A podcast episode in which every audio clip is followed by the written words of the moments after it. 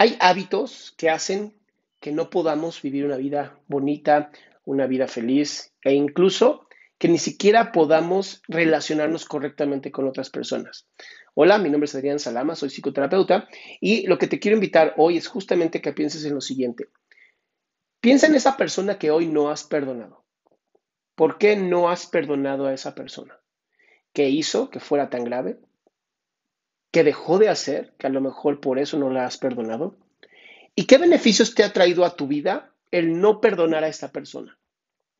Y te lo planteo de esta manera porque muchas veces creemos que al no perdonar a alguien, estamos haciendo como un, tengo ya la memoria clara de para que nunca más vuelva a ocurrirme algo así. Y lo único que estás generando es lastimándote a ti mismo o a ti misma.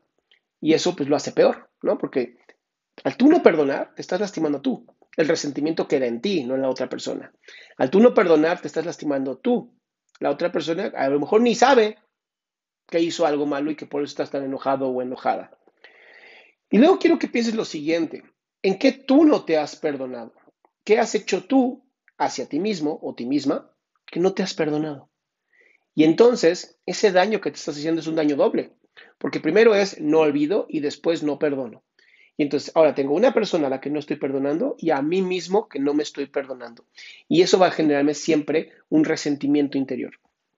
Este resentimiento interior, por desgracia, se va a presentar como adrenalina y cortisol dentro de tu cuerpo y estas dos hormonas lo que van a generar es mayor inflamación, mejor este, ambiente para las enfermedades, que tu sistema defensivo esté todo el tiempo como alterado y entonces llega un momento donde se cansa y, se desgasta y es cuando te enfermas rápidamente de algo y un ambiente completamente hostil para tus propias células, lo que puede generar después enfermedades autoinmunes o enfermedades como el cáncer.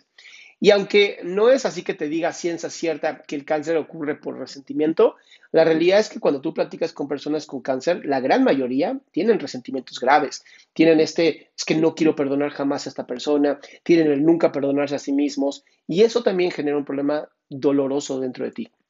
Entonces, me encantaría que hicieras lo siguiente, que es, aprende a perdonarte a ti.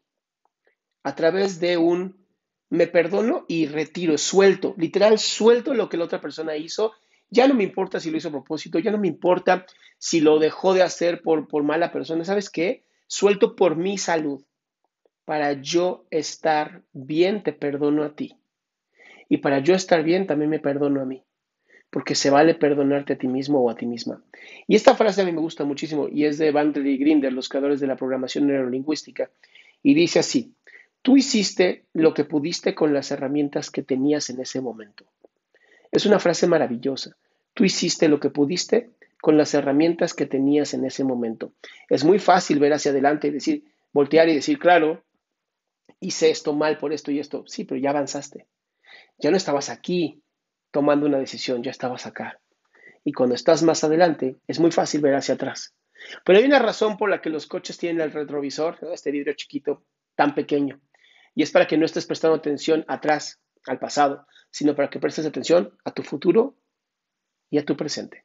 Mi nombre es Adrián Salama, soy psicoterapeuta. Te invito a mi página, adriansalama.com, donde vas a poder encontrar un montón de información gratuita para tu salud emocional.